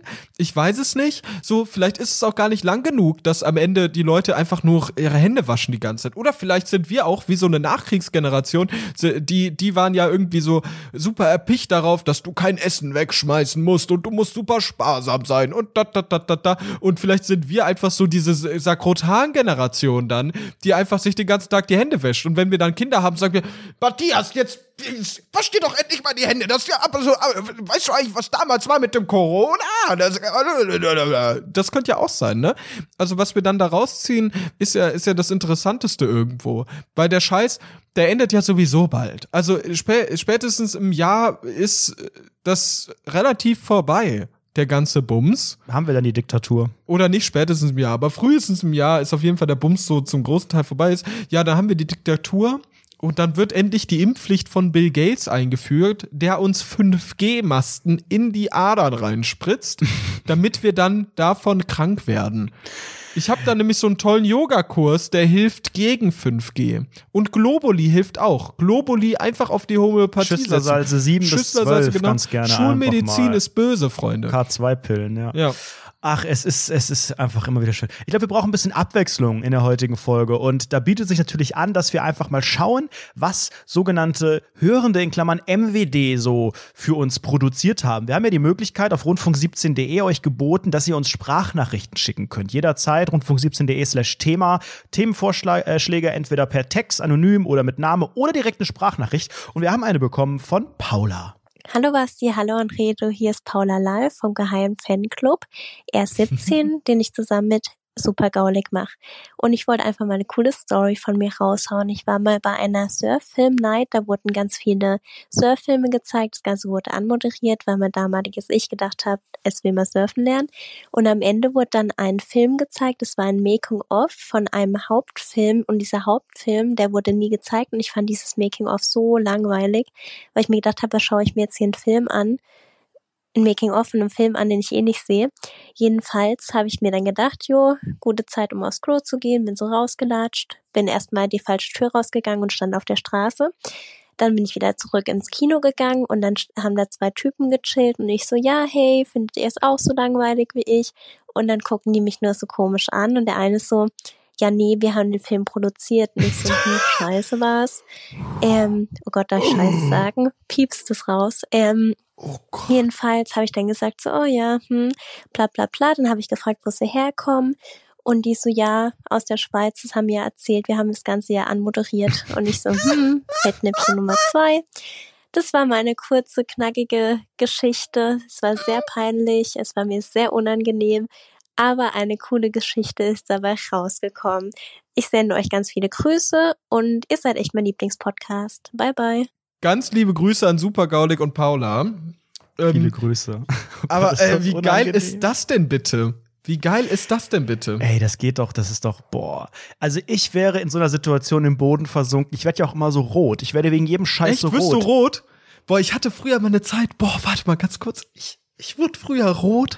Ich hatte, boah, ich hatte so eine ganz, ganz schlimme Zeit. Jetzt passt mal auf ich hatte so eine Zeit in meinem Leben, da äh, als als Kind so und in der Grundschule und sowas hatte ich ähm, früher Grundschule hatte ich immer so mit Mädchen und sowas zu tun. Das lief dann ganz ganz gut und irgendwann ab Ende der Grundschule hatte ich bis zur siebten Klasse nichts mehr mit Mädchen zu tun, sag ich mal. Und dann wurde ich immer ganz ganz rot, wenn Mädchen mit mir geredet haben. Erste Sahne rot. Die haben mit mir geredet und ich wurde rot. So ohne Grund, also einfach nur, weil es ein Mädchen war. Ja, ja, absoluter Wahnsinn. Es war ein Mädchen und ich wurde rot. Nee, das meine ich nicht, aber ich werde in Situationen, die mir halt wirklich einfach unangenehm sind, rot. Ähm, wenn irgendwas nicht nach Plan läuft, wenn irgendjemand was sagt, womit ich nicht gerechnet hätte, wenn man einfach, also der Körper signalisiert einfach, und das ist ja das Unangenehme, man kann es ja nicht kontrollieren und es wird ja signalisiert, mir ist das gerade sehr, sehr unangenehm. Und wenn dann, also ich weiß nicht, was es unangenehmer macht, weil man merkt, dass man rot wird. Manchmal pocht das Gesicht so richtig und man merkt gerade, ich bin eine sogenannte Tomate. Ich find's Und geil, das dann, Ohr wird ja dann, die Ohren werden ja dann rot und dann Ey, das man fühlt sich als würde man irgendwie einfach so. Lava ins Ja. Gesicht kippen, Adrenochrom-Lava oder Ja, sowas. genau. Adrenochrom. Und, äh, ich weiß nicht, was schlimmer ist. Manchmal sagen ja auch Leute, oh, da musst du jetzt aber nicht rot werden oder boah, Boah. du wirst ja gerade rot. Also das macht es ja am Ende noch schlimmer, aber auch wenn sie nichts sagen und diese Ja. toten Augen dich so angucken und man genau weiß, die, die gucken gerade so mit so leicht, der Mund so leicht auf, so einen halben Zentimeter so, Die wissen ganz, ganz genau, was gerade bei dir abgeht. Und, und jeder weiß auch, ich glaube, das kannst du auch voll, an, äh, du musst ja überlegen, nicht nur, dass du rot wirst, sondern du hast ja auch dann einen ganz anderen Gesichtsausdruck. Du siehst ja dann schockiert aus. Du siehst ja, Ja, dann und dann so, versucht man ja irgendwie davon cool zu abzulenken. das wirken, ist ja, ja. das Unangenehme. Wenn man dann selber so denkt, okay, fuck, was mache ich jetzt? Also schnell vom Thema ablenken oder ähm, das überspielen und so bewusst oder gucke ich, halte ich gerade keinen Augenkontakt und dann versucht man irgendwie sich abzulenken und ich denke dann immer so, okay, fuck, was kann ich jetzt machen? Okay, woran kann ich jetzt denken? Was kann ich machen, damit das schnell weggeht? Ähm, Boah, ich versuch's Ahnung. dann immer ironisch zu brechen. Fast immer versuche ich dann immer den ironischen immer, Bruch boah, werde ich gerade rot oder Oh was Gott, machst du ist das peinlich. Oh Gott, oh Gott, oh Gott, wer das ist es gerade peinlich. Aber es gibt Ei, ja ei. Situationen, wo du nicht sagen Ja. darfst, dass es peinlich Doch, ist. ich Also sag es fast ja, immer. Keine Ahnung, Schule oder Uni, ja eher Schule. Du hast ähm, gespickt oder so und dann wirst du drauf angesprochen. Hast du gerade das kannst da du auch voll gut machen. Stell dir vor, der, der Lehrer, die lehrende Person kommt jetzt zu dir, zieht dich so hinten am Kragen. Anredo Chrom, jetzt hör mir mal zu. Du hast wohl mal wieder gespickt und ich habe dich auf frischer Tat ertappt. So, und dann wirst du ganz rot und sagst, hoho, das ist aber jetzt peinlich. Und dann kommt so ein Zoom auf dich und du hast so die Arme auseinander und dann kommt so witzige Klaviermusik und dann ist die Sitcom vorbei. Ich stelle mir dich irgendwie so als Hauptcharakter einer, einer komischen, ich wirklich ganz offen, ich möchte auch, ich glaube, das ist das Netteste, was ich jemals zu jemandem gesagt habe. Ich glaube, du bist dieser TJ aus Disneys große Pause. Oh, ich bin TJ Detweiler. Ja. Sowas von wäre ich gerne. Wollte ich früher immer gern sein. Der Ich war weiß. immer richtig cool. Ich finde, du bist, du hast so die Vibes von dem, ja. Wollte ich nur mal so Die gesagt haben. Vibes von TJ Detweiler. TJ Speckweiler.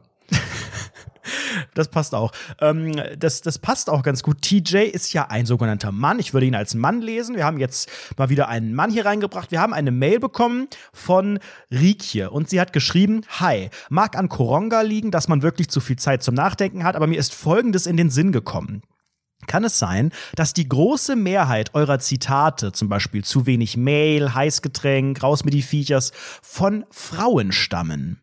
Wenn ja, woran mag das liegen? Und nein, ich möchte damit auf gar keinen Fall die Feminismus-Schublade aufmachen. Mir sind einfach nur sehr wenige männliche Zitate eingefallen. Zum Beispiel Halt, stopp, jetzt rede ich oder Sie begehen eine Straftat. Vielleicht geht die Beantwortung der Frage auch eher in eine medienwissenschaftliche Richtung, aber dann könnt ihr beiden das eigentlich ja umso professioneller analysieren und erklären. Doppelpunkt D. Macht es gut und bleibt gesund. Liebe Grüße, Rike. Sehr, sehr Daran habe ich noch nie gedacht. Könnte das wirklich sein, dass entweder sind Frauen einfach lustiger, sind Frauen einfach also die Antwort finden sie in den Medien mehr statt, kann man glaube ich sagen, nein. Dümmer, die Scheißschlampen, die sind einfach dümmer. Deshalb machen wir uns drüber lustig. Das sind so Höhle Fritten. Die wissen gar nicht, was das Leben von ihnen will. Das ist eigentlich auch Cybermobbing, was wir machen. Jedes Ja. Mal, wenn wir irgendwie Ja. Frau Ritter zitieren, das ist ja Cybermobbing. Das ist Ende hardcore automatisch. Cyber. Eigentlich, eigentlich sind wir so richtig, richtig asoziale Drecksidioten. Weil, Drecks, weil so Arsch, kaputt gehören. kaputt geschlagen. Kaputt Ich laue auf auf deinen Scheiß. Ich geil, wie du setz einen kaputt- Mörder auf dich, du scheiß blöder Wick. Okay, also eigentlich, wir treten ja, wir treten ja auch die ganze Zeit nach unten, ne?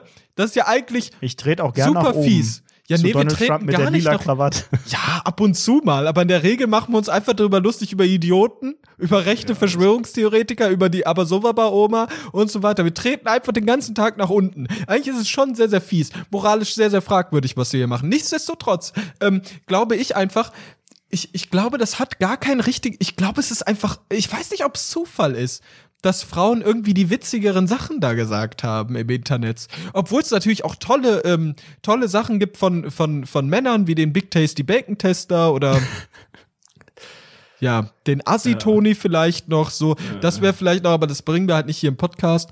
Ähm, äh, nichtsdestotrotz, ich glaube, äh, wenn man, wenn man das so, ah, ich, könntest du da eine Regel feststellen? Könntest du sagen, hey, es gibt einen Grund, woran das liegen tut? Nein, also es äh, entweder entweder die These wirklich äh, Frauen sind funnier, Das glaube ich aber nicht unbedingt. Also, und ich glaube Weil auch ich bin nämlich ein Mann und ich bin ja wohl ends funny. Liebe Grüße Nein, aber ich glaube, Redo. dass es nichts mit dem Geschlecht zu tun hat. Und auch dieses, äh, ja, Frauen äh, oder diese Frauen, die sind einfach dümmer. Ja, es gibt aber mindestens genauso viele dumme Männer. Also auch das ist, glaube ich, null auf das Geschlecht zurückzuführen.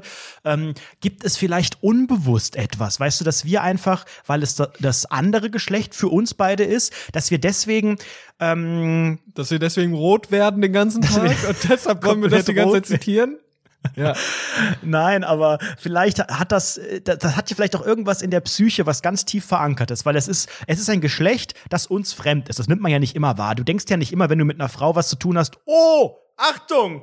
Da sind einige Chromosome anders. Hier muss ich komplett anders arbeiten. Hier muss ich dir erstmal geil an den sogenannten Prachtarsch fassen, um dann ge gegebenenfalls ein sogenanntes Dickpick hinterher zu senden. Also das denkt man ja nicht unbedingt, auch wenn das Ja. äh, Joko und Klaas äh, gut aufgezeigt haben, dass es viele Männer so denken. Ich glaube nicht, dass es, ähm, dass es so, so direkte Gründe hat, die man so aufzählen kann. Und ich glaube, je länger man drüber nachdenkt, desto mehr männliche Sachen würden uns vielleicht auch einfallen. Also ich weiß gar nicht, ob, ob das wirklich so viele Frauen sind. Oder weil wir einfach schwache Männer sind, haben wir im Real Life vielleicht auch mehr mit Frauen zu tun, als vielleicht diese klassischen äh, toxisch-maskulinen Männer, die Frauen wirklich nur und ansonsten halt nur Männerfreunde haben. Vielleicht, ähm, wäre so eine Heißgetränke-Oma-Situation einem anderen Typen gar nicht so sehr passiert, weil äh, er da dran vorbeigegangen wäre an der Frau oder keine Ahnung. Aber das sind auch wirklich äh, ganz komische Thesen, wie ich gerade merke. Ja, also du verrennst dich, glaube ich. Aber ich sehe schon, was du meinst. So,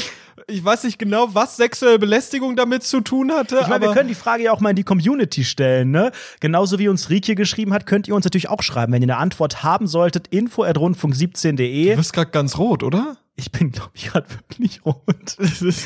Also ich merke das ein bisschen, meine sogenannten Rotkäppchenbacken, die, die äh, sind so aufgeplustert so ein bisschen. Ja. Aber das sind sie auch grundsätzlich, weil ich einfach nur am Fressen bin hier in der Koronga-Zeit. Ich habe schon Alter. wieder zugenommen. Eieiei. Saugst du eigentlich auch wie ein Staubsauger aktuell? Die die Sahne rein. ich bin so sehr am, am in die Fickmuschel drücken, ich sag's dir. Also ich habe wirklich, es ist aber ja auch so dumm, weil ich muss es, ich müsste es ja theoretisch nicht einkaufen. Weißt du, man sagt immer so, ach, ich bin so und hier und Heißhunger und ich esse immer. Ja, ja, ich kauf die Scheiße ja auch. Das liegt ja nicht einfach hier rum. Ich muss es ja bewusst einkaufen. Ja. Ich habe neuerdings kaufe ich nur noch diese 200 Gramm Milka Schokoladen. Bin ich eigentlich komplett von allen guten Geistern verlassen? Ich bin nur am Fressen. Kinder Maxi King quer im 16 zu 9 Format in den Mund gedrückt. Ich bin nur am Essen, ich bin nur am Süßigkeiten, ich habe Heißhunger, ich esse täglich mehrfach Cornflakes. Komplett dumm. Einfach so, einfach so, weil ich denke, ich habe Bock auf so ein bisschen was Schokoladiges, dann habe ich, aber ich habe ja auch nur so riesen so Schokoladendinger, so gezuckerte Scheiße, weißt du, und einen halben Liter Milch obendrauf. Ich bin einfach nur ohne Rücksicht auf Verluste, ich fress wie ein Mähdrescher und es gefällt mir nicht, aber ich habe Langeweile. Und was, was soll ich denn hier machen? Sport? Ich sehe es ich seh's genauso, aber ich esse den ganzen Tag gefrorene Brötchen. So, das ist so mein Ding. Die werden dann ab und zu aufgebacken, aber auch nicht immer. Und das ist einfach, äh, ich, ich- wirklich den ganzen Tag schiebe ich mir die Scheiße in den gierigen Schlund. Und ich werf auch nur noch Dinge zusammen, ne? Wenn ich koche, ich habe das Gefühl, ich habe auch gar kein Konzept mehr, wie ich einkaufe. So, ich denke, ich hatte noch nie ein Konzept und wenn ich koche, da wird einfach wild alles irgendwo reingeschmissen. Und ich Die frage Hälfte mich- schmeckt am Ende nicht. Und offiziell die Frage einfach mal: Sie ist Einkaufen teurer geworden. So, ich persönlich. Das ist alles teurer geworden, seit der ich Euro da ist. damals, als ich hier in die Mayonnaiseföhnung eingezogen bin, da habe ich ungefähr 70 Euro für ein, 70, 140 D-Mark für, ein, für einen Einkauf bezahlt. Früher hat man Rewe, ungefähr 70 bei Euro für so einen typischen 70 Euro Einkauf bezahlt. Und So. heute? Und heute bezahle ich mindestens, mindestens 120 Euro. Das sind, wenn man sich das mal auf der Zunge zergehen lässt, 240 Östmark. Und es darf doch nicht wahr sein! Man darf ja nicht mehr seine Meinung sagen hier. Es ist wie vor 30 Jahren. Ich stehe wieder hier. Ich habe keine Lust auf die Diktatur. Das ist der neue Running Gag. Wie vor 30 Jahren, ich stehe wieder hier. Das wie vor 30 Jahren. Alter, ich Geht mega- wieder los. Die Schlafschafe merken es nicht, wie unser Land vor die Hunde geht. Man hat ja gar nicht mehr seine Grundrechte. Oh Gott. Das war übrigens auch eine Frau, die das gesagt hat. Nee, aber dieses Einkaufsding, ich habe auch den Eindruck, also ich, ich kaufe jetzt auch anders ein, weil ich ja sonst Ja. immer so diesen klassischen, ja, ich nehme von der Arbeit einfach mal, wenn ich dann äh, Feierabend habe, gehe ich am Supermarkt vorbei und kaufe so für in der Regel 17 Euro. Ich habe so die typischen 17 Euro Einkäufe gehabt. Die reichen dann aber auch maximal nur zwei Tage. Und jetzt wundere ich mich, dass ich, wenn ich für eine Woche einkaufe, deutlich mehr bezahle. Ähm, aber es sind ja auch so Sachen, die teilweise, also ich verstehe gar nicht, warum ist eine Paprika so teuer? Eine einzelne Paprika, die muss ja nicht mal Bio sein, die kostet einen Euro. Eine Paprika ist doch nicht mal, nicht mal eine Viertelmahlzeit. Ich hau mir, wenn ich irgendwo koche, hau ich mir safe zwei Papriken irgendwo dran. So. Und dann noch ganz viel anderes Gemüse und noch vielleicht irgendwie mal Nudeln oder Reis oder was auch immer. Und nochmal hier Kuckucksmilch oder was. Wir sind ja in Malibu, auch eine Frau übrigens. Und äh, also da, ich verstehe gar nicht, wie diese Preise am Ende. Ich kann schon verstehen, dass die ganzen armen Leute, diese ganzen einfachen Menschen einfach nur Nudeln mit Ketchup essen und auch Naja. nicht die, auch nicht die guten Bio oder irgendwie Vollkorn, sondern einfach so diese Basic Spaghetti für 26 Cent. Naja, das musst du im Verhältnis sehen. Also eigentlich, gut, dass du dich jetzt darüber beschwerst, weil eigentlich dürften wir uns nicht darüber beschweren. Ähm, wir haben in Deutschland eins, Eine Diktatur. Wir haben hier in Deutschland zum einen eine Diktatur. seit 30 Jahren haben wir die. Okay, nee, wir haben sie nicht seit 30 Jahren, vor 30 Jahren waren die da. Okay, ähm, aber, aber abgesehen davon haben wir hier in Deutschland ja wirklich durch unsere verschiedenen Discounter, die hier sind, durch Rewe-Gruppe, durch ähm, Schlecker auch ganz, ganz besonders. Die Schlecker haben da ganz, ganz viel mit aktiv. rein sehr, sehr aktiver Supermarkt auch und ähm, Plus auch. Und dort, dadurch haben wir einen sehr, sehr, sehr, sehr angeregten Wettbewerb. Super Das gehört angeregt. alles vier Personen. Ich hab mal so ein Diagramm gesehen. Das führt alles auf die Merkel hoch. Die vier Merkels. Und ähm, äh, die, das, das führt ja dazu, dass wir ein extrem, auch im Vergleich zu anderen ähm, westlichen Staaten, ein extrem gutes Preis-Leistungs-Verhältnis, ähm, was Nahrungsmittel angeht, Lebensmittel haben. echt günstig, ne? Wenn du mal so guckst, was andere Länder für so Basic-Sachen bezahlen. Bei uns sind so Sachen, so, so, so Lebensmittel des täglichen Bedarfs recht günstig. Also du musst wirklich mal schauen, wie wirklich so Gemüse, Obst, so Nudeln, so Produkte, das ist alles wirklich Alter, ganz nicht teuer. offen, ganz offen, wenn wir mal ganz ehrlich sind, ich kann eine Mahlzeit, wenn du jetzt sagst, okay, ich gebe, ich möchte jetzt heute eine Mahlzeit essen, ich möchte Nudeln mit Tomatensauce essen, dann zahlst du dafür nicht mal einen Euro, wenn wir ganz ehrlich sind. Ja, aber Basti, weil du dann halt da dir gehört diese ja Nudeln auch Fleisch kaufst. rein. Und da haben wir doch schon das Problem. Na, Napoli, wenn du dir eine Napoli Nein, machst. es ist keiner Napoli. Die Almans essen die ich esse sogenannte immer Bolognese. Napoli, Entschuldigung. Weil du ein kranker Veganer bist. Fleisch, Haltungsform 1. rein im Theoretisch kannst du es aber einfach so machen. Wenn wir ganz ehrlich sind, du nimmst dir für 20 Cent eine Jahrpackung Jahrnudeln und dann für 30 Cent eine Dose äh, Tomaten oder so eine Und eine passierte Freeway-Cola noch hinterher. Eine Freeway-Cola und kommst dann unter einem Euro raus und kannst dir das geil, dann hast du eine Mahlzeit für den ganzen Tag.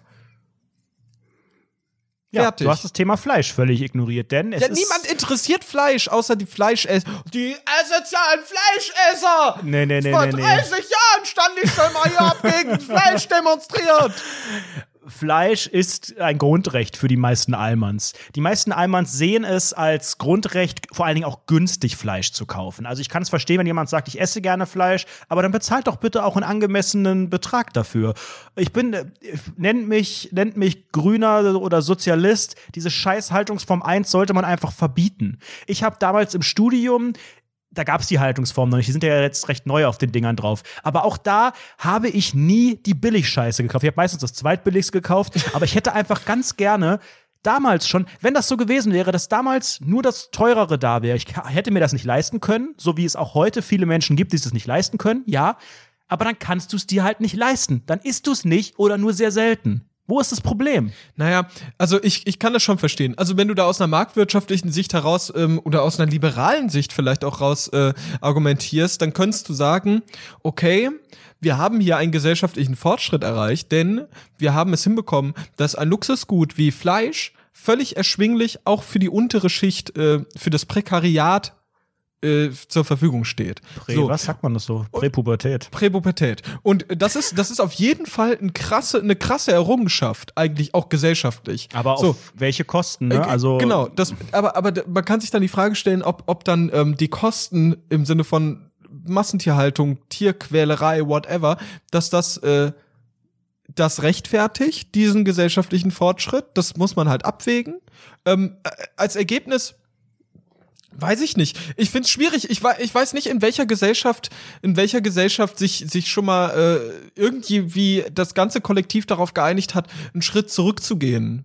Aktiv. Zu sagen, als Gesamtgesellschaft gehen wir einen nicht. Schritt ja, ich, zurück. Ich verstehe die Argumente, aber ich gehe einfach so egoistisch wie ich bin einfach nur von mir aus und ich sage, ich, ich esse ja mittlerweile kein Fleisch mehr, aber ich habe als Student natürlich auch hin und wieder, oder was heißt hin und wieder, relativ regelmäßig auch Fleisch gekauft und auch zubereitet und gegessen. Aber das ist ja auch irgendwie so eine Gewohnheitssache, eine Erziehungssache. Ähm, Absolut, ich habe ja. auch damals eine scheiß Küche gehabt und habe auch einfach nur immer wieder die gleichen drei Gerichte so gefühlt gemacht. Aber hätte es einfach nur das teurere Fleisch gegeben, weil das andere, also ich rede jetzt ja, es muss ja nicht immer nur das mega Bio whatever, aber wofür haben wir diese Haltungsform, wenn die erste Haltungsform kompletter, also wirklich die erste ist ja vollkommener Quatsch, die sagt ja nur, ja, das Tier hat mal gelebt, so ungefähr, und die zweite ist ja, das Tier hat, hat 30 Zentimeter mehr Platz gehabt, als es eigentlich groß war und so, also diese ganzen, das- ist ja ein bisschen weirdo, aber für mich persönlich hätte ich, ich hätte damals vielleicht nicht komplett auf Fleisch verzichtet, aber mir das fünfmal überlegt, ob ich das kaufe, wenn das so viel kostet, weil die einzige Argumentation ist ja immer dieses Geld. Es gibt Menschen, die haben weniger Geld, ja, aber ich kann auch keine kein, kein Champagner mehr kaufen oder Kaviar, wenn ich es mir nicht leisten kann. ja, aber Champagner und Kaviar ist nicht so etabliert, also das ist nicht etabliert Aber als das ist ja etabliert Gut. worden dadurch, dass es halt mal, dass es mal billig war. Wenn das nie zu diesem Preis hergestellt werden konnte, zu guten Bedingungen, dann wäre das ja auch nicht so gewesen. Und auch früher auch diese Argumentation, ja, natürlich haben unsere Vorfahren und die ganzen Höhlenmenschen und whatever, die haben Fleisch gegessen. Ja, das ist ja immer die Argumentation zu sagen, dass Vegetarier und Veganer unnatürlich sind, weil man ja, das war ja schon immer so und der Gott hat Adam und Eva erschaffen und so weiter. Das sind ja immer so und Argumentationen. nicht Manfred und Peter. So. Aber früher äh, wurde das ja auch nun mal in anderen, in anderen Maßstäben wahrgenommen und gegessen. Also du hattest das halt auch nicht immer verfügbar, diese, diese ständige Verfügbarkeit von allem, aber auch bei Gemüse und bei anderen Sachen natürlich. Das ist aber jetzt unser Fortschritt und ich kann mir sehr, sehr gut vorstellen, dass da niemand drauf verzichten möchte. Ich empfinde Also, es nicht als ich- ich Rückschritt, wenn man einfach sagt, man äh, guckt, dass wir einfach die Möglichkeit haben, alles unter guten Bedingungen zu produzieren. Und wenn das ein bisschen mehr kostet, dann ist es halt ein fucking Luxusprodukt. Du musst nicht sterben deswegen. Na, äh, weil du dass, kein das, dass, das, dass das nicht unbedingt ein, ein, äh, ein Rückschritt sein muss in, in der Wahrnehmung, je nachdem, wie also man mir es reicht das betrachtet. jetzt. Ich gehe jetzt in Attila Hildmanns äh, Telegram-Gruppe und werde mich einfach auch ein bisschen dafür Du bist stark richtig, machen. du wirst richtig zum militanten Vegetarier. Das merke ich schon richtig. Du wirst richtig. Und, und wie sieht's jetzt aus mit 5G? Und wie findest du eigentlich die Schulmedizin? Die ist scheiße, ne? Und 5G, das ist ganz, ganz böse, oder? Ich werde mir gleich erstmal meinen Vitamin B-Komplex reinpfeffern, denn äh, wir sind am Ende unserer Folge. Gleich gibt es das sogenannte Abendessen. Nicht zu spät Abendessen, ist ja schon wieder gleich auch. Die Nacht bricht ein. Schön, dass ihr heute dabei wart bei Rundfunk 17, Ausgabe 116. Ich habe noch ein bisschen Feedback von der letzten Folge, weil das kam ganz gut an mit unserem kleinen Klasi. Ja. Klaas ist jetzt in Kurzarbeit bei uns und ist nicht mehr nur Volo. Das ändert sich auch im Gehalt nicht. Also doch, es ändert sich, es, er kriegt ein Vielfaches an Gehalt, was aber, Aber ja halt in Kurzarbeit, ne? liegt. Und das wird dann halt nochmal runtergerechnet, ne? Äh, Seitdem kamen zwei neue Bewertungen. Eine, die auch direkt auf Klaas eingeht, von Mascha. Sie hat geschrieben: Ist mir egal, wen Klaas datet und wie es läuft. Ich bin verliebt. Basti und Oh. Andrederson sind auch ganz gut. Also, Klaas, ähm, falls das mit deiner neuesten Partnerschaft oder Errungenschaft oder angehenden äh, Partnerschaft nicht funktionieren sollte, Mascha hätte grundsätzlich Interesse und der andere Kommentar kam von MacFundus mit dem Titel Roffel LOL XD. 10 D-Mark-Sterne tut ihr kriegen. Bastus, Fantastus und Anrederson tun den Sinn des Lebens hinterfragen und erklären mit Gastact Frau Dr. Farmaus tiefgründig die großen medizinischen Probleme. Greetings, Susan. Greetings, Greetings, back, lieber Susan. MacFundus. Auch an äh, Dr. Farmaus, die nächstes Mal vielleicht wieder dabei ist. Wenn ihr medizinische Fragen haben solltet, an Dr. Med Farmaus auch gerne. Thema vorschlagen jederzeit, entweder auf unserer Webseite direkt oder per Social Media unter den Hashtag ballern. Wenn ihr Bock habt, uns zu supporten, geht das über Patreon, patreon.com slash rundfunk 17. Da gibt's ganz viel Bonus-Content. Wir haben auch noch einen Shop, shop.rundfunk17.de und Rezensionen bei iTunes lesen wir auch ganz gern. Wichtige Frage, lieber Anredo. Wann machen wir eigentlich die ostdeutsche Folge? Ich weiß, das, das wollen ganz, ganz ostdeutsche viele. Folge? Das wollen ganz, ganz Wochen viele wollen, wollen das, dass wir eine Folge ganz auf Ostdeutsch machen. Kannst du schon was ansagen? Scheiße. Das habe ich ehrlich gesagt noch nie gehört vorher. Da bin ich jetzt ein bisschen äh, überrumpelt. Ähm, das klingt für mich fast schon wie so ein Patreon-Special. Das ist so kurios, das sollte man, Da glaube ich, sollte einem man ganz ja hinter eine Paywall setzen. Ja, ja, ja. ja. Ich weiß ich nicht. Ich weiß gar nicht, ob ich das überhaupt, ob ich das überhaupt hinkriegen tu. Anderthalb Stunden so zu reden. Du würdest ich das stand vor hinbekommen. 30 Jahren schon mal hinter Mikrofon. es wiederholt sich alles. Am 15. Mai ist die Diktatur in Kraft getreten. Und der Xenior, der hat doch absolut recht. Adreno Krön, da werden die Kinder vergewaltigt und gegessen. Ein Redo Krön, jawohl, das ist ja wohl die Hölle, was da abgeht. Das ist absoluter Wahnsinn. Ich, ich widerspreche hiermit den Bestimmungen der BRD GmbH in meinem Facebook-Post und auf Tschüss, dieser sogenannten Demonstration. Bis nächste Woche. Ich mache mich nur noch wahnsinnig. Vor 30 Jahren stand ich hier und habe gegen die Diktatur gekämpft.